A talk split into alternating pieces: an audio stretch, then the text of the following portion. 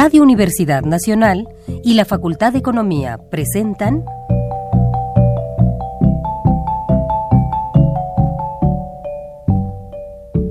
Los bienes terrenales.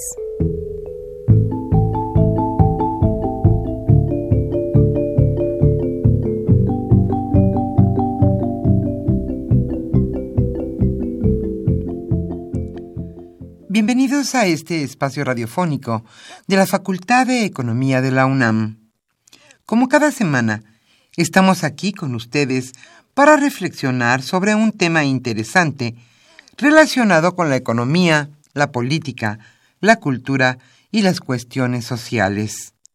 En nuestra mesa de análisis participan destacados especialistas, quienes nos acompañan hoy en este estudio y como siempre, le invitamos a participar en este programa a través de sus llamadas telefónicas. Para nosotros es un gusto saber que usted desde su casa, desde su oficina o en el lugar donde se encuentre, se interesa en el tema que tratamos. Nuestro número 5536 8989. Repito con mucho gusto, 5536 89 89.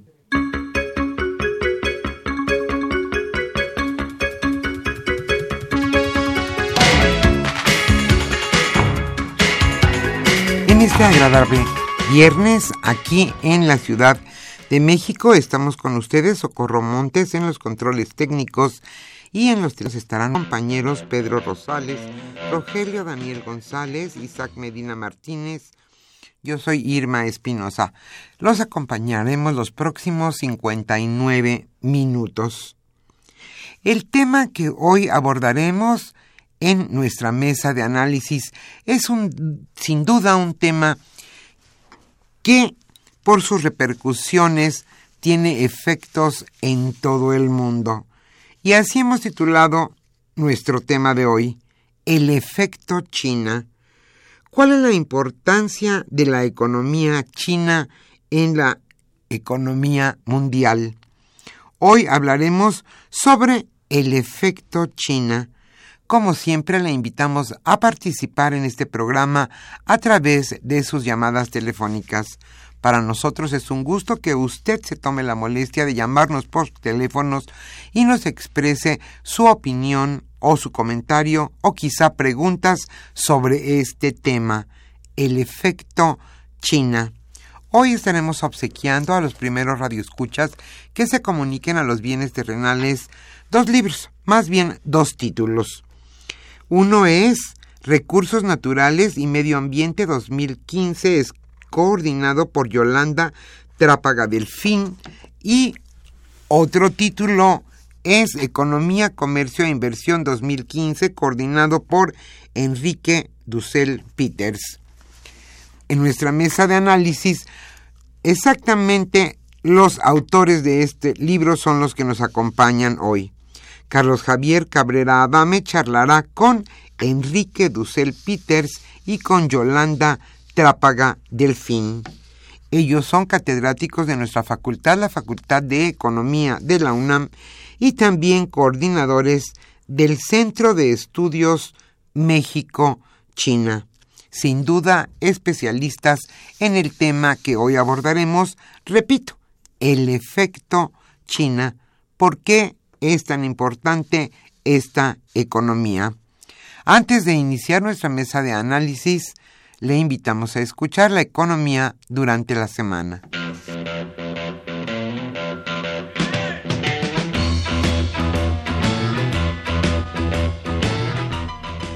La economía durante la semana.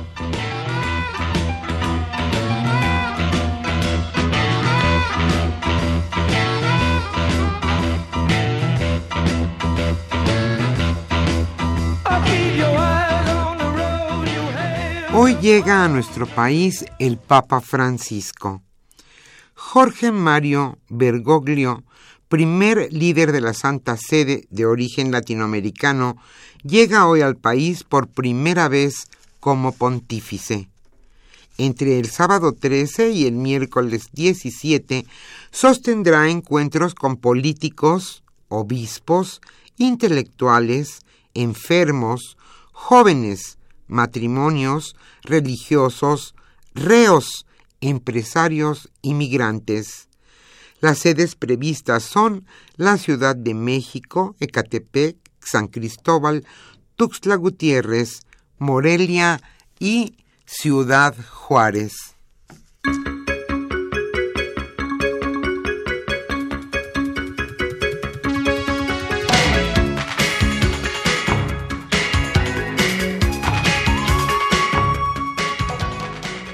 La Iglesia debe denunciar la corrupción.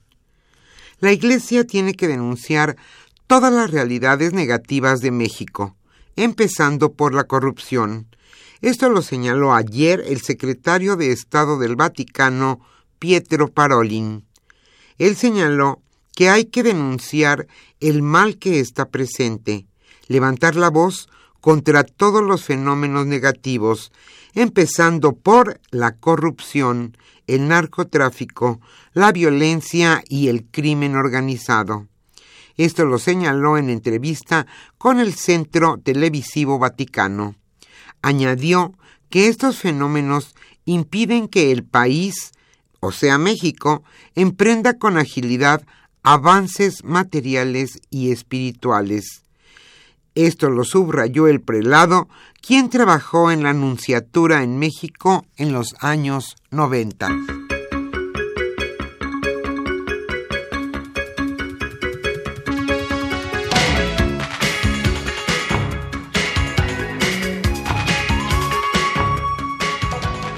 Y hablando de cosas más terrenales, nuestro peso ha perdido 13% en lo que va del año. En lo que va de 2016, el peso ha sido la moneda de mayor depreciación en una muestra de 28 divisas, al subir el dólar de mayoreo 12.73%. Así lo revelan datos de Bloomberg y del Banco de México.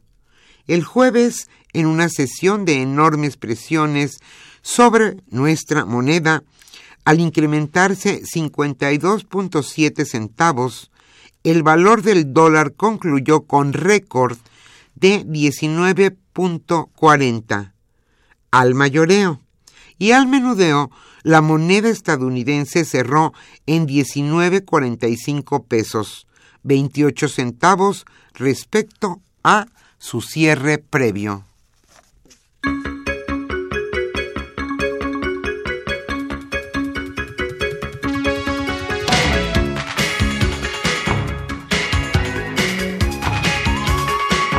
Dólar caro aumentará los precios. El dólar ya casi llega a los 20 pesos y ante ello el Banco de México tendrá que subir su tasa de interés. De no incrementar la tasa, se generará una mayor desconfianza en el peso y un aumento en precios se generalizará. Eso lo advirtieron analistas de casas de bolsa. Entre más pasa el tiempo los agentes económicos pierden esperanza de una recuperación del peso a los niveles previos. Esto lo señaló en un reporte Guillermo Abonrad, director de estrategias de mercado de Finamex. Con ello, señaló, aumentarían los precios de todos los bienes y servicios de la economía, no tan solo los de importación como ha sido hasta ahora.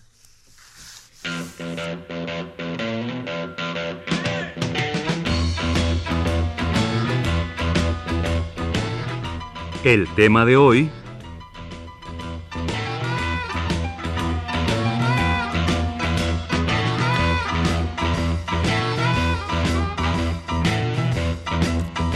Como habíamos señalado al inicio de este programa, el tema que hoy abordaremos en nuestra mesa de análisis es el efecto China. ¿Cuál es la importancia de la economía china en el panorama mundial? Hoy Carlos Javier Cabrera Adame charlará con Enrique Dussel Peters y con Yolanda Trápaga Delfín. Ellos son catedráticos de nuestra facultad, la Facultad de Economía de la UNAM y también coordinadores del Centro de Estudios México-China. Como siempre, le invitamos a participar en este programa a través de sus llamadas telefónicas.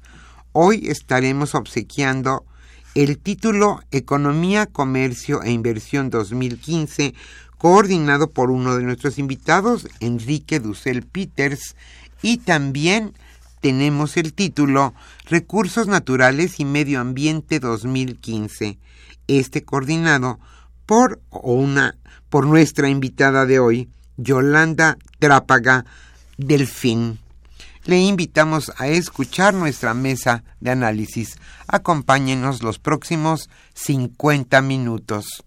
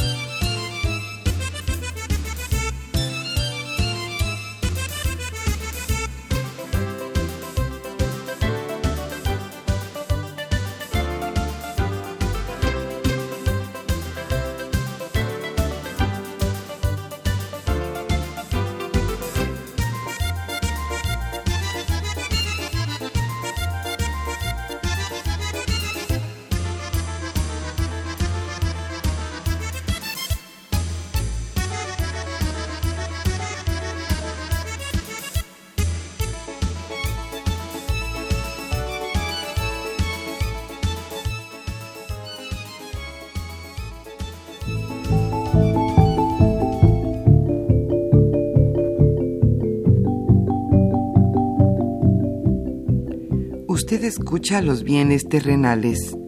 Nos interesa conocer su opinión. Le invitamos a comunicarse a este programa al teléfono 5536 89 89. Repetimos con mucho gusto, 5536 89 89. Muy buenas tardes, estimados radioescuchas de los bienes terrenales. Bienvenidos a una emisión más de este programa que con mucho gusto lleva a ustedes la Facultad de Economía y Radio Universidad Nacional Autónoma de México.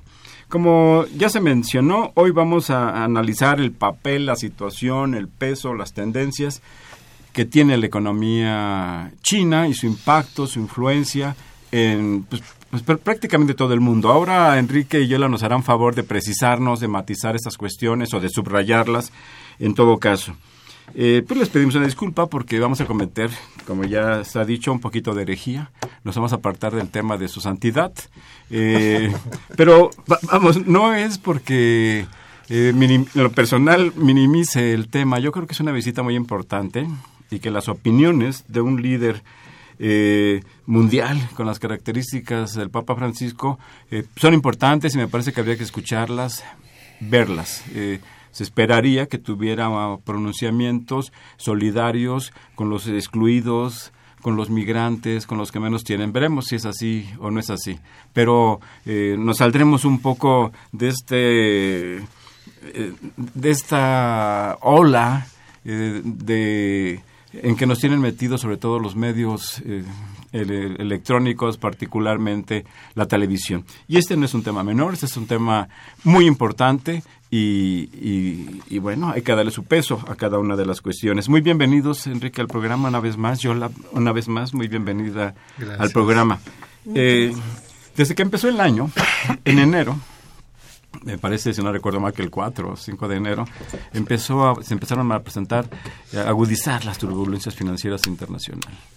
Eh, la misma bolsa de valores eh, China, tiene varias, pero ahora nos precisan cuál, eh, entró en una baja muy importante, de ahí se derivaron problemas, turbulencias financieras, movimientos de flujos de capital, caídas significativas en los, los mercados de valores del mundo, depreciaciones de monedas, incluida por supuesto la, mexicana. ¿Qué, eh, ¿Nos pudieran hacer favor de dar un panorama general de qué es lo que ha pasado del peso, de la influencia? ¿Qué está sucediendo y cuál es el peso de la economía china en esto?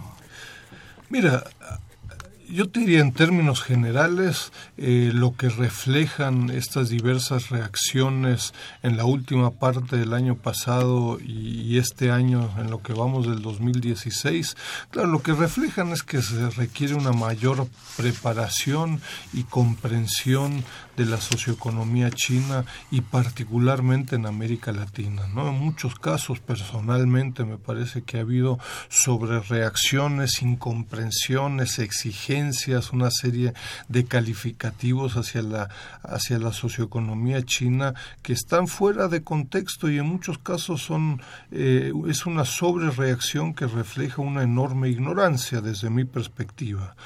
Dos o tres aspectos básicos. Eh, el gobierno central en China desde hace más de tres o cuatro años está planteando el concepto de la nueva normalidad china. Eh, va con la idea de que China no va a continuar con una tasa de crecimiento, pero tampoco va a continuar con una dinámica como lo venía haciendo eh, en las últimas tres décadas y media, casi cuatro décadas, ¿no? Este, entonces, eh, es importante comprender la propuesta del gobierno central del sector público chino. China está planteando un grupo de reformas muy profundas desde hace más de cinco años, de volcarse mucho más hacia el mercado interno, servicios, eh, temas de medio ambiente, socioeconómicos, urbanización, etcétera, etcétera. Eh, dos, eso implica que la socioeconomía china va a pasar por un grupo de reformas, cambios estructurales y ajustes muy severos con un proceso de aprendizaje en donde en algunos casos se han eh, llevado a cabo errores. ¿no? Eh, termino esta primera parte simplemente en ese contexto señalando sobre reacciones, ¿no? Es decir, si China, así se ha planteado en el último plan quinquenal eh, y en el que conoceremos en breve, eh, China va a estar creciendo entre el 6 y el 7% anual. Ojo, que es dos, tres veces más que cualquier otra economía, n veces más que la Unión Europea, preguntémosle a los pobres griegos o a Japón, etcétera. Entonces, el, disminución pero reacciones, ¿no? Altos funcionarios en América Latina y en México concretamente han planteado el tema de la crisis de la socioeconomía china, ¿no? Eh, claro, uno dice, híjoles, otras economías en América Latina, concretamente la nuestra, eh, si llegamos al 2% estamos muy bien en crecimiento económico, si China está en crisis con el 6.9% hay algo que no comprende. y segundo, hay un argumento de que China ha devaluado en el último trimestre en un 5.1% y esto refleja el debilitamiento del yuan, este el debilitamiento y un todo un proceso de una devaluación competitiva, es decir, esta devaluación está haciendo más competitivas las exportaciones chinas vis a vis el resto del mundo y particularmente América Latina y México. Se nos olvida que hay países como Brasil o incluso México que han devaluado en el mismo periodo 5, 6, 10 veces más que, China, ¿no? Entonces, eh, la sobrereacción está fuera de contexto, ojo, temas como la bolsa de valores. Ha habido un proceso de aprendizaje duro, fuerte. Eh, en China, la bolsa en, en, Shanghai se ha caído casi en un 50% en los últimos 18 meses. Eh, ojo, en su contexto, la bolsa de valores en China tiene un papel mucho menor incluso que en México, incomparable con otros países como Estados Unidos o la Unión Europea en términos del PIB, en términos del efectivo que hacer socioeconómico del país. Eh, Enrique, eh, eh, una cuestión. Esta nueva normalidad en China, a la que haces tu referencia, ¿En qué consiste? En unas cuantas palabras, ¿se nos puede hacer favor? Mira, lo que están simplemente tratando de plantear es que la dinámica de China desde finales de los 70, primero, principios de los 80 hasta la primera parte de los 2000 no va a continuar. No va a continuar ni cuantitativamente ni cualitativamente. Cuantitativamente significa China no va a volver a crecer a dos dígitos, ¿no? Pero eso implica también cualitativamente una búsqueda de un mayor valor agregado, de un proceso de rápida urbanización. Hace dos, tres años China por primera vez pasó en el proceso en donde el 50% de la población ya es urbana y no está en el campo. ¿no? Pero sobre todo yo les diría cualitativamente relevante es un enorme esfuerzo con presupuesto, con políticas, con estrategias eh, realmente impresionante en integrarse mucho más a procesos en el sector servicios, más allá de manufacturas ligeras orientadas hacia las exportaciones y con un proceso de aprendizaje en sectores de mayor valor agregado, es decir, telecomunicaciones, autopartes, aeronáutica, etcétera. Gracias, Enrique.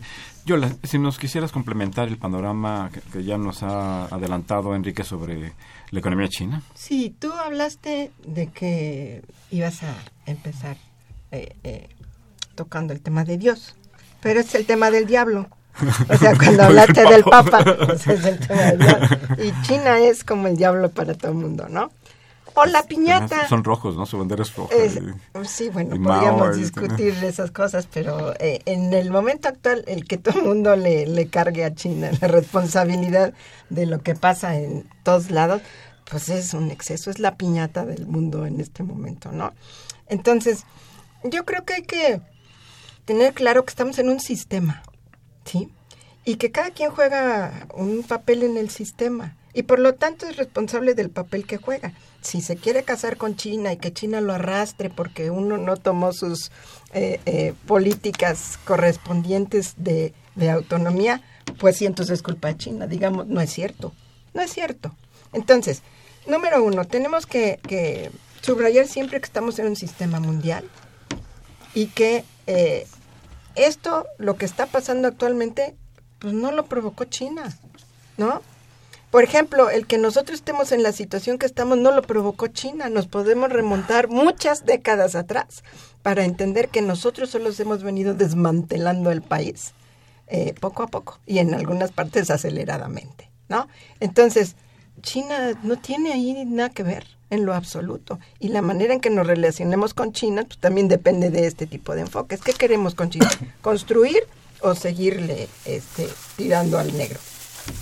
Yo creo que hay que tener claro en, esta cuestión de la nueva normalidad china para, seguir tocando el, asunto de sus características, que ellos consideran que si el mercado interno no lo atienden y no lo desarrollan como como ya no lo va a hacer automáticamente, es decir, si tú empezaste en una dinámica de alto crecimiento, pues de alguna manera había este un automatismo en el desarrollo del mercado interno, aunque fuera acotado por las características chinas, ¿no? Pero ahora es un objetivo muy concreto de la política eh, eh, del gobierno chino.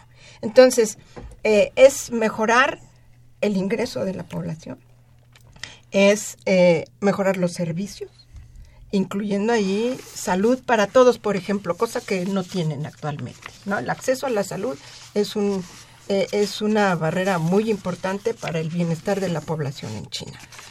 Eh, el nivel de ingresos, por ejemplo, promedio es superior a 7 mil dólares anuales, lo cual pues, todavía los chinos dicen en, en 2020 queremos tener un promedio de 9 mil y tantos dólares anuales. Y en una conferencia que nos dio el embajador hace un año, más o menos, el embajador de China en México, él decía que para el, el 2050, o antes si era posible, ya los ingresos de China iban a ser como de país desarrollado. Bueno, eso lo podemos discutir ampliamente, pero por el momento, en este horizonte que tienen de ir elevando los ingresos, saben que no es fácil, saben que hay muchísimas restricciones, en primer lugar por el tamaño de la población. Sí, es el cuarto, la cuarta parte de la población mundial son 1.340. 1.400 millones de, habitantes. bueno, eh, entonces, darle eh, eh, un mejor nivel de vida a esa cantidad de gente, muchos ya la tienen, China tiene el mayor número de millonarios en el mundo, rebasó ya a los Estados Unidos. Entonces te dice que se crea mucha riqueza, pero no te dice a dónde va hasta que no ves eh, eh, en dónde se está concentrando. Por el otro lado tienes 70 millones de gente que vive con menos de un dólar al día. Si le pones este un dólar y un centavo más, entonces se amplía al doble. Y bueno, en fin, ya sabes cómo son esos datos, pero esa población tiene que ser atendida y son muchos millones, es más grande que la población de México lo que tiene que ser atendido, aun cuando mucha haya salido de la pobreza desde los primeros momentos de la apertura de la economía china. Entonces, esta cuestión eh, tiene eh, cuestiones que hay que considerar, como por ejemplo, eh, se ha visto que en China la tendencia al ahorro de la población es muy alta, entonces la gente no gasta. Y entonces, y entonces este, el desarrollo del mercado interno, pues por ahí se está este, viendo muy lento. ¿Sí? Aunque tú captes eso en los bancos y después tenga el efecto financiero correspondiente, no es lo mismo a desarrollar el mercado interno por la vía de la población este, construyéndolo, ¿no? Por un lado. Eh, por otro lado, eh, eh, en este objetivo tenemos ya cuestiones claramente establecidas como el medio ambiente desde, desde una variable elemental que es que el tamaño del territorio chino y sus características no alcanzan para proveer esto que estamos diciendo. ¿Sí? Es muy curioso ver cómo el territorio chino es comparable con el mexicano por sus características. En primer lugar, ambos estamos dentro de los cinco de mayor biodiversidad en el planeta. Eso quiere decir que nuestra riqueza de ecosistemas es máxima comparado con cualquier otra economía. Entonces, en, en teoría podríamos decir, tenemos mucho de dónde, eh, eh, a dónde acudir. Hay un gran territorio del China. Pero no, es cierto. Sí, porque tanto México como, como China tenemos el desierto metido hasta adentro. Ellos tienen el desierto de Gobi y nosotros el de Sonora y los otros chiquitos que hemos creado. Ellos también han creado sus, desiertos. desiertos. Entonces, esto te da restricciones en términos prácticos de productividad. Y su dotación de eh, eh, recursos para la agricultura son muy restringidos. Aquí nos siempre oímos, el promedio de las parcelas por productor es hasta 5 hectáreas máximo, es el promedio. Entonces rápidamente lo clasifican como un minifundio. Eso no puede ser así. La noción de minifundio es relativa. En, en Estados Unidos un minifundio son 150 hectáreas, por ejemplo. ¿No? Entonces, bueno, no vamos a discutir eso. Pero en China tenemos una dotación de recursos por, por familia de agricultores eh, mucho menor a media hectárea.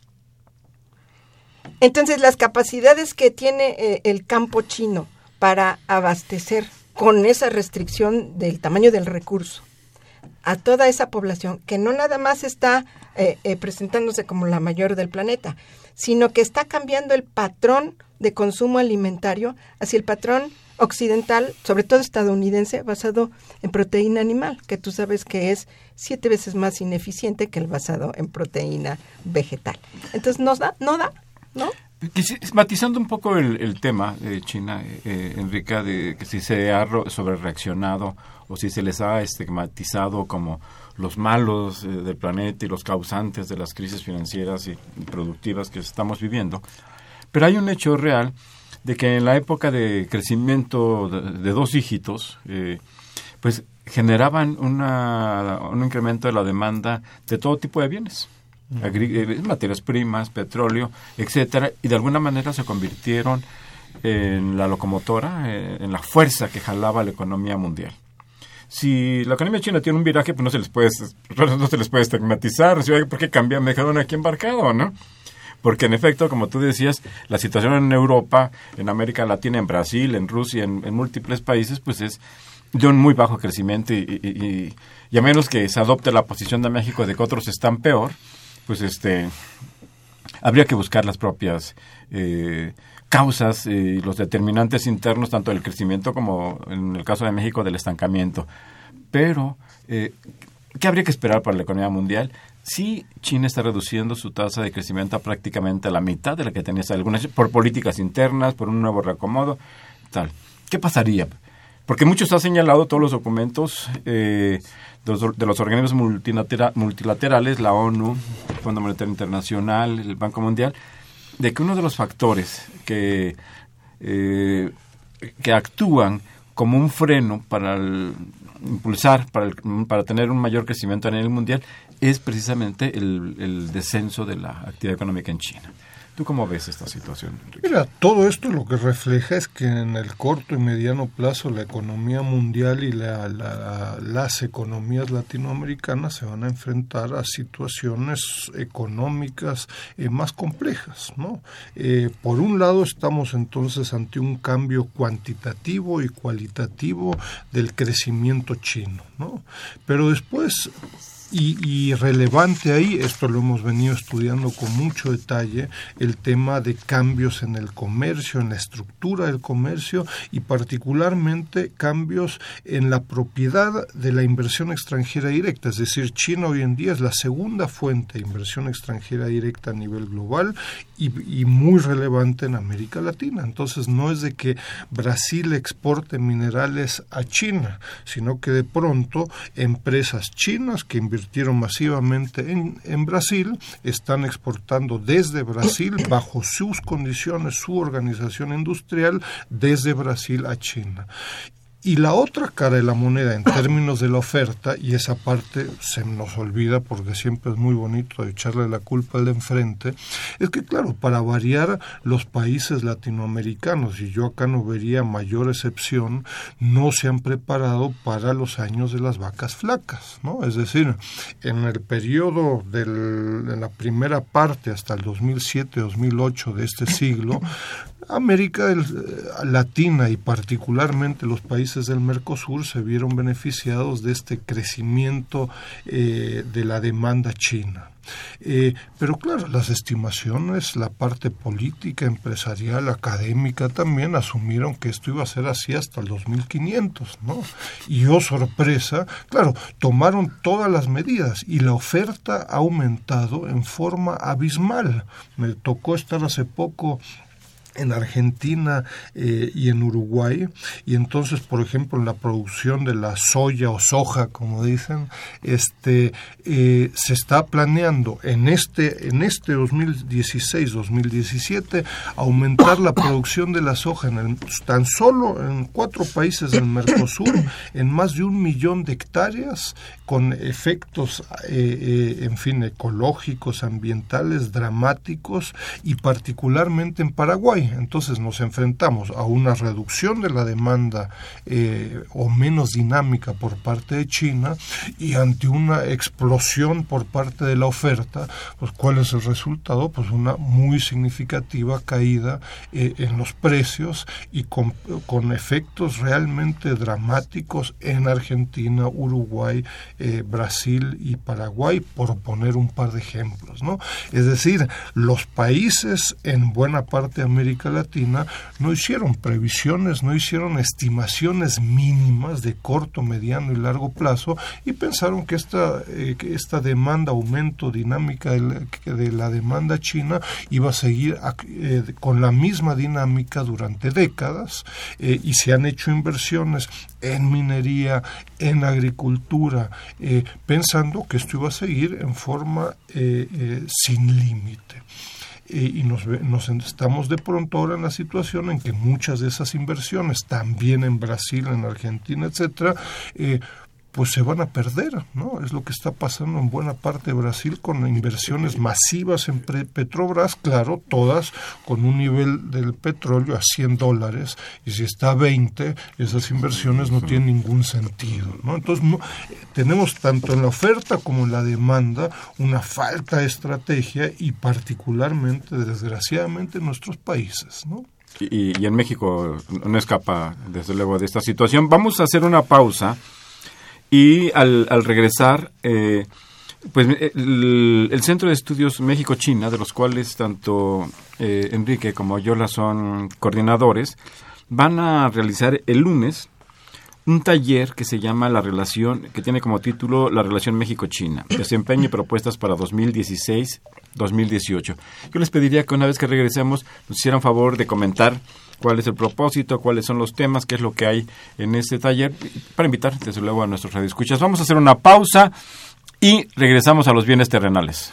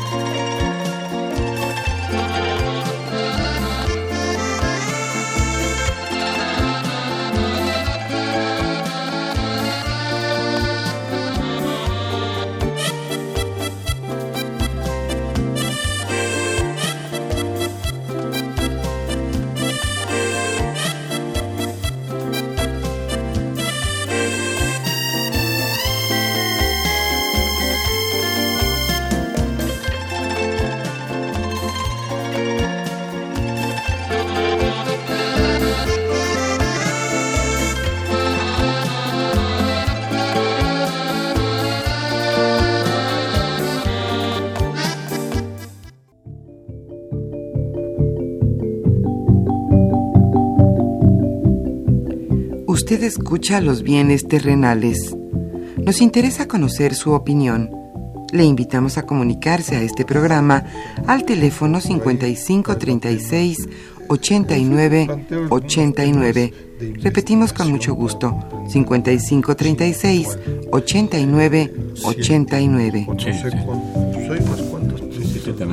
Eh, se encuentran con nosotros en esta mesa de análisis eh, Yolanda Trápaga Delfín eh, y Enrique Dussel Peters para comentar eh, pues, los temas del peso, el impacto, la influencia, las atribuciones debidas o no que se le hacen a la economía china.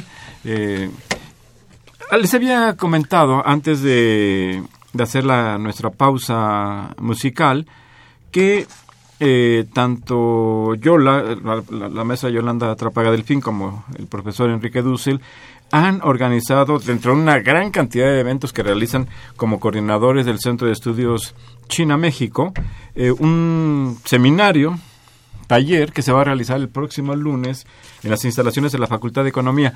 Eh, quisiéramos invitar a nuestros radioescuchas. Este, Enrique, ¿quisieras tú comentar de qué se trata?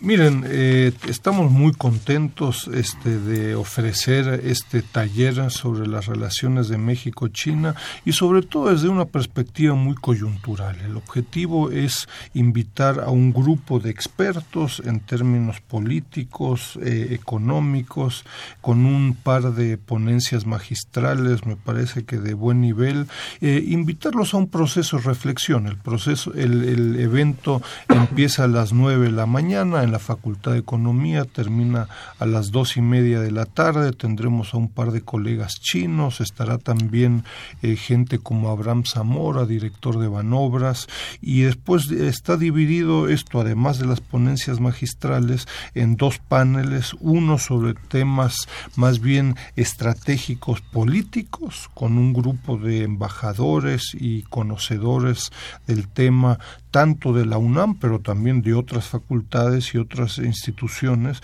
y un segundo panel sobre temas estrictamente eh, económicos, comerciales, con colegas y analistas de la Secretaría de Economía, eh, organismos empresariales. Entonces es el espíritu bastante del Sechimex que refleja una heterogeneidad en las opiniones. Eh, y bueno, invitamos mucho, la entrada es libre, sí exigimos que los, los interesados se registra. ¿En, alguna página para tener información? A ver, primero, para el cortísimo plazo, eh, nos encuentran en el 56 22 2195. ¿Lo podrías repetir? Porque 56 no 22 21 95 es el teléfono del centro y también pueden entrar a la página que es http dos puntos doble diagonal www.economía.unam.mx diagonal sechimex.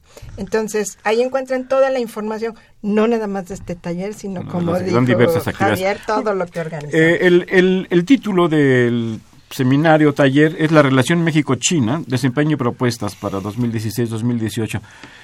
Eh, ¿nos podrías presentar, avanzando, para que vean qué es lo que se espera para el próximo lunes? ¿Cuáles son las magnitudes, las características, eh, cuál es la intensidad de la relación entre México y China?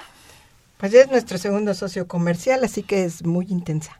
En materia de, en materia de, comercio, en materia de comercio con una balanza comercial bastante a favor de los chinos. Eh, Enrique ha hecho cálculos de 17 veces eh, eh superior a favor de ellos. ¿no? en el 2015 es de 13 a 1. Es 13 decir, nosotros les compramos importamos 13 unidades y exportamos 1. Pero en valores para sí, son unos 65 mil millones que compramos, que importamos de la canción y, nosotros y estamos exportando un poco más de 5 mil millones de dólares. Es una cosa totalmente desequilibrada. Y además vale la pena recordar en el 2015 de los del único socio comercial con el que se nos desplomaron las exportaciones fue con China, ¿no? es decir, las exportaciones cayeron en un 20%. ¿El año pasado? 2015. Pero se cayeron en general, hubo un descenso de las importaciones. Pero no, del 20%. no, no, por supuesto que no. No, no, por, no, no yo, yo, creo que ese fue uno, uno, de los factores que hizo que el, el dato general este, bajara, pero esta idea de que con la depreciación del peso aumentarían las exportaciones no se está cumpliendo. Simplemente a diciembre, los datos que se han presentado a diciembre, es de un descenso de las, eh, de las exportaciones mexicanas y de un crecimiento muy significativo del déficit eh, comercial. Perdón, ya la sector, te interrumpimos. No, salvo el sector agropecuario que se presume mucho. Yo no, sí, sí, yo no pensaría que se debe presumir. Es producto de una especialización, una especialización a mansalva a costa de la producción de básicos. Pero en términos relativos es un volumen, es, es un, claro, una es magnitud un, pequeña, rango muy chiquito. Tres, menos del 4%. Sí, ¿no? no puede ser de más, pero pero no tiene no tiene contenido estratégico. Entonces puede crecer y se nos desploma cualquier día porque eh, con nuestro principal socio comercial que son los Estados Unidos ¿Qué es lo que hacemos? Y lo repetimos con China. Exportamos cosas irrelevantes como hortalizas, como frutas, como irrelevantes en el sentido estratégico. Para hacer una fiesta está todo dar cerveza, tequila, ¿no? langostas. Y el guacamole. Langostas y el, aguacate que ya está en segundo lugar después del jitomate que es la estrella, ¿no? Pero importamos lo básico, que son granos, leche, carne Sí, entonces... Trigo, maíz, frijol. No hay para dónde hacerse en ese sentido. Estamos agarrados de nuestros socios comerciales porque ellos pueden renunciar a lo que les vendemos y nosotros no podemos renunciar a lo que ellos nos No comeríamos. No Perdón, pero te distrajimos un poco. ¿Cómo está esta? ¿Qué, qué, exportamos? No, ¿Qué bueno, ¿Qué hacemos con Por eso estoy señalando esto, porque yo creo que esto se puede repetir sectorialmente. Es decir, no tenemos una política desde hace mucho tiempo en donde se señalen sectores clave para protegerlos, y lo estoy diciendo este, abiertamente, protegerlos en la medida de lo necesario para fortalecerlos y tener una presencia eh, con nuestros socios comerciales relevante, no nada más por el valor de las exportaciones, sino por el contenido cualitativo de las mismas. Entonces, nuestra estructura de la balanza comercial no revela una potencia, aun cuando digan México es este la, la economía manufacturera de América Latina es México, pues sí, pero no no tiene un contenido verdaderamente que llame la atención en cuanto a una línea en el mediano y en el largo plazo, ni de empleo, ni de inversión, y sí, por eso se busca... Ni de extensión en otras eh, industrias, en otras ramas manufactureras, en otras empresas, ¿no? Sí, entonces el, el, que ha trabajado mucho este asunto en nivel macro es Enrique. Entonces, Enrique, ¿qué opinas en este sentido? Estoy usurpando. No, está bien, está bien. No, y además China, digo, está profundamente cuestionando muchas sabidurías, eh, incluso de la macroeconomía y del teoría del comercio internacional. Yo te recuerdo, en los últimos ocho años, el tipo de cambio nominal peso-yuan eh, se ha devaluado eh, en un más de un 300%. Hace más de ocho años un yuan, la moneda china, valía un peso mexicano. Hoy en día un yuan vale más de tres pesos mexicanos. Uno se hubiera imaginado, de nuevo, eh, masivos incentivos a las exportaciones mexicanas y desincentivos a las importaciones chinas. Y nos hemos encontrado con todo lo contrario, es decir, las importaciones chinas siguen aumentando en forma significativa eh, y las exportaciones mexicanas tienen grandes problemas. ¿Por qué no? ¿Por qué, Enrique? Si tú has hecho, has organizado sesiones, seminarios sobre este tema, ¿por qué, por qué la industria o los distintos sectores productivos del país no están en ese mercado tan, tan grande como ustedes ya lo han mencionado? No, yo te diría, uno, porque claro, lo que China profundamente cuestiona a México y buena parte de América Latina es una visión de largo plazo, estrategia estratégica por parte del sector público, eh, cosa que en buena parte de América Latina y México no existe, como lo planteaba Yolanda, cuáles son las estrategias en el corto plazo, olvidémonos del mediano y largo plazo. Entonces, lo que tenemos es una estrategia de una multiplicidad de instituciones con presupuesto, con empresas, con organizaciones que están pensando al 2050, no al 2016. Y segundo, y un tema a debate, eh, claro, los precios nominales, tipo de cambio, son una de 20 variables. ¿no? no es la única y acá hay toda una corriente en el pensamiento económico que piensa que el precio es la variable y algunos incluso que es la única y nos olvidamos que hay otras 20 variables la realidad. que pueden ser mucho más relevantes y entonces nos encontramos ante en fin aparente tensión de masiva devaluación del peso vis a vis el yuan sin embargo el desbalance y desequilibrio estos datos son impresionantes, ¿no? Exportamos 6 mil millones e importamos 65. Es algo abrumador, impresionante. siempre digo, es un, si fuera un partido de fútbol, pues es una goliza eh, que ni el Barcelona. 11-0, ¿no? 11-0. Terrible. O 13-1, ¿no? 13-1. 13-1. Eh, si, si, no tienen inconveniente, vamos a ceder el micrófono a nuestros radioescuchas. Jorge Aguilar habla de la delegación Tlalpan, gracias. Él pregunta, ¿qué niveles de inversión tiene China en la economía mexicana y, viceversa? ¿Quieren, vamos comentando una por una? O, sí. ¿sí? Es algo muy puntual, ¿no? Sí, sí. yo Por, por favor, Enrique. Bueno, en América Latina, que es nuestro referente más ah. inmediato, eh, México no es el país que se... ¿Preferido? no, no es el país preferido. Las inversiones chinas no, como vimos con lo del tren rápido a Querétaro, no, no se dan con facilidad por distintas razones. Entonces, eh, si bien eh, en el resto de América Latina hay un énfasis en el sector primario, el sector extractivo, minería, energía y el sector agropecuario, en México el sector agropecuario prácticamente no, no ha eh, progresado en esos términos. Digo, quito la palabra progresado porque tiene muchas implicaciones. Ahí no se han expandido las inversiones chinas porque hay restricciones en términos de eh, la tenencia de la tierra, por ejemplo, que, que tenemos y que no tiene ningún otro país de América Latina. Eh, en los sectores manufactureros tampoco es muy relevante. Entonces podemos agrupar en pocas eh, eh, empresas, digamos, eh, en puntos muy precisos. Claro que los chinos invierten en grandes proyectos. Por ejemplo, les han dado ahorita la licitación, la ganaron de una hidroeléctrica Chicoacén 2 en, en Chiapas, por ejemplo. Esa es una mega obra muy, muy importante de Pero no tiene una presencia masiva. Pero no Yo hoy los invito mucho a revisar los esfuerzos que hemos hecho eh, en el Sechimex. Van a encontrar cantidad de estadísticas. Yo les recuerdo, uno, China no invierte en México. Eh, las inversiones son menores a 300 millones de dólares, que equivalen el 0.01% de la IED mexicana. Josefina Cruz, gracias por llamarnos. Eh, plantea el desplazamiento de productos mexicanos por productos chinos, supongo que en la economía mexicana, afecta en el mercado mexicano, afecta el crecimiento de México. Pues cualquier desplazamiento quiere decir una no compra. Entonces afecta de productos mexicanos, la reproducción de la economía. Pues yo diría sí, no. O sea, sí, y lo hemos analizado para sectores como hilo textil, confección, electrónica, autopartes automotriz.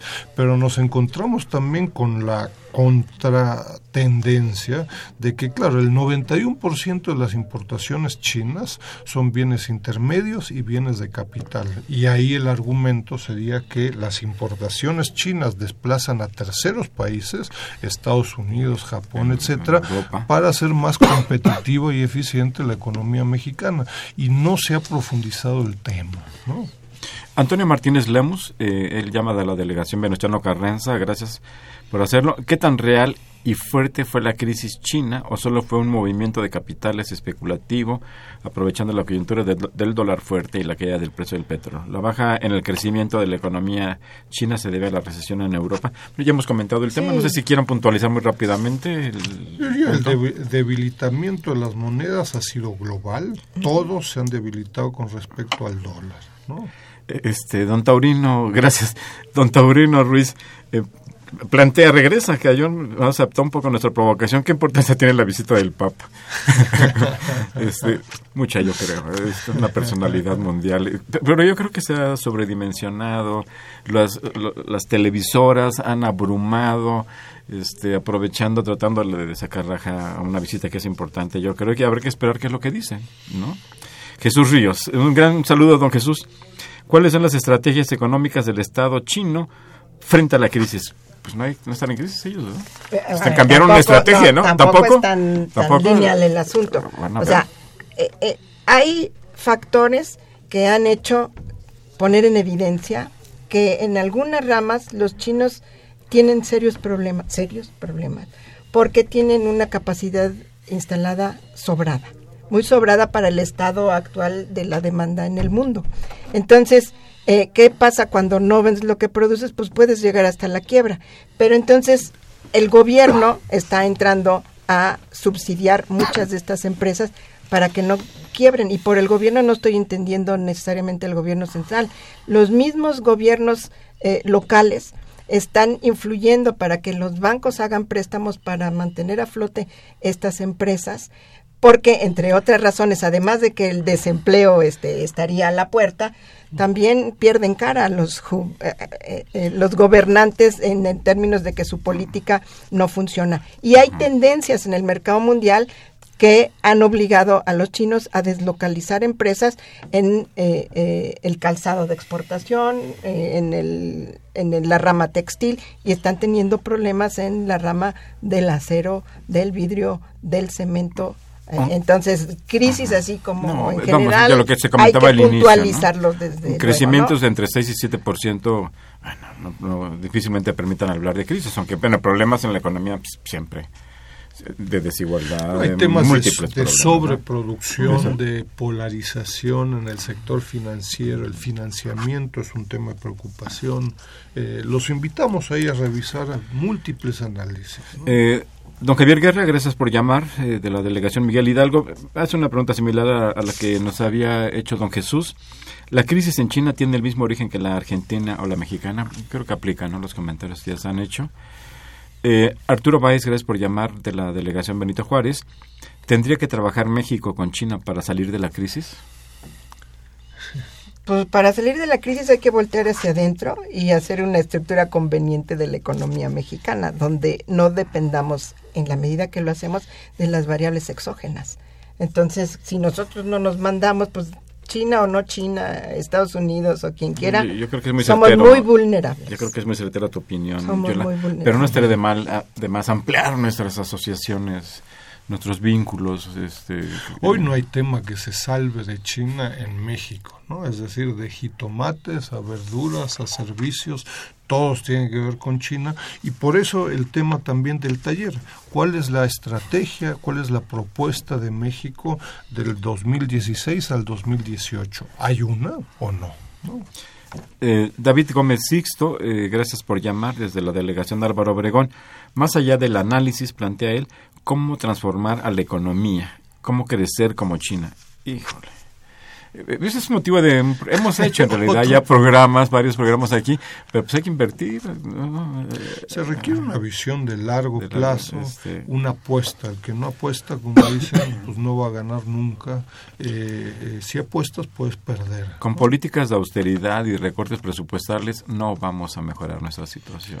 Pero además hay otras cuestiones que, que tenemos que considerar. Por ejemplo, cada punto del PIB que crezcamos, eh, ¿quién se lo va a quedar? Entonces, el asunto es no nada más crecer, es cómo vas a organizar ese crecimiento de manera que tenga impactos reales en el bienestar de la población. Entonces, el 2% que hemos venido creciendo se ha reflejado en un aumento de la pobreza. Entonces, no, el asunto no es crecer. el asunto no es crecer, el asunto es cómo organizas la economía para que localmente haya eh, beneficios ¿sí? Y, no esté concentrada.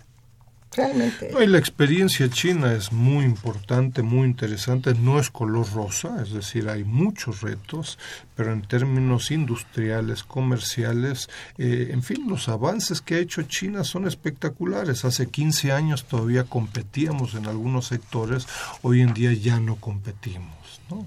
Entonces hay que, hay que tomarlo muy en serio. Don Leopoldo Ruiz, gracias por llamar desde Coyoacán. Eh, plantea, ¿cuáles han sido las fallas de México respecto a China, a pesar de, de, que, de que ambos tienen un gran número de tratados comerciales? Mira, yo diría que a grandes rasgos ha sido la falta de preparación institucional.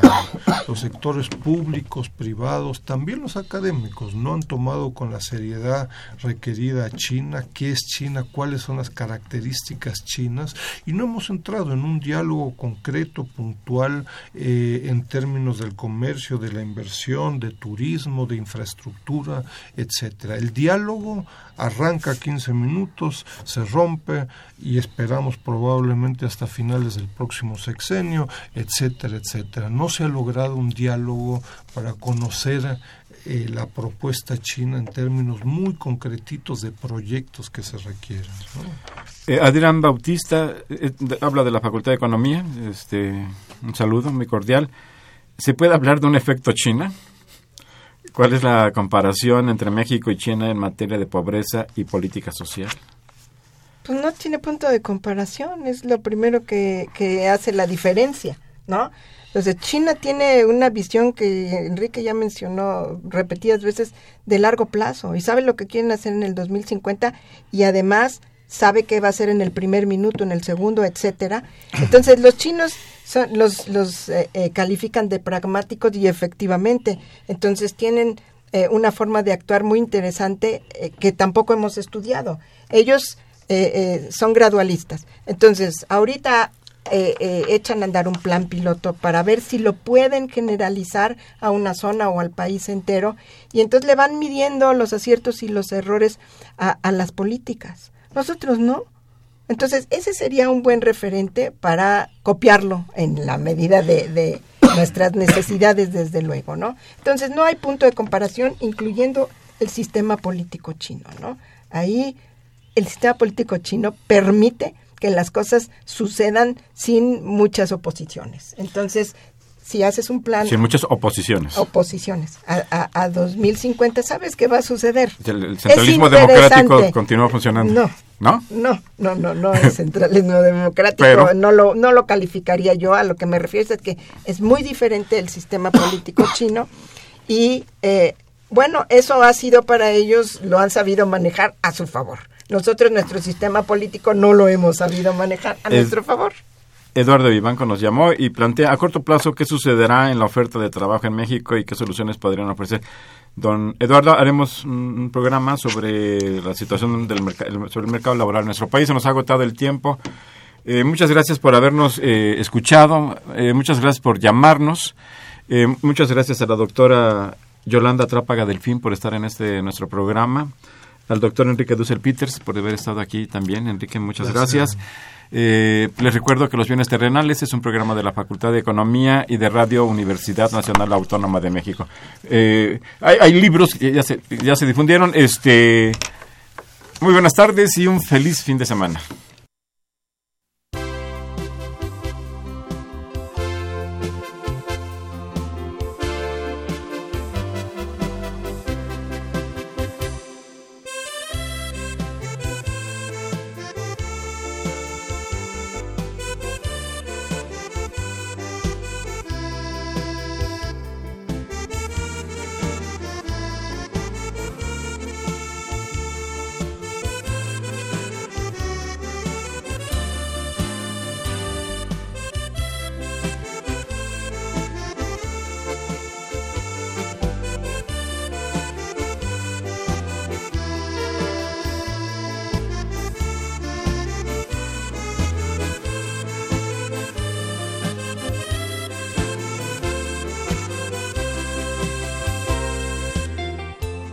Agradecemos su atención y participación en este programa a través de sus llamadas telefónicas y la invitamos la próxima semana a la misma hora en otro programa más de los bienes terrenales.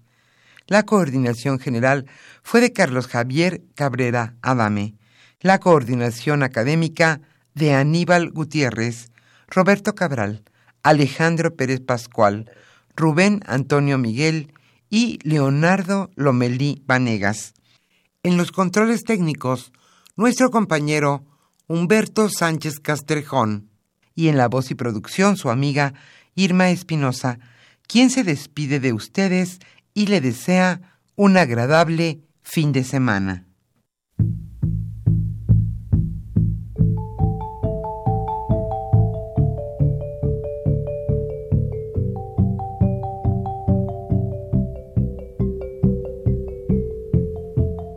Radio Universidad Nacional y la Facultad de Economía presentaron Los bienes terrenales.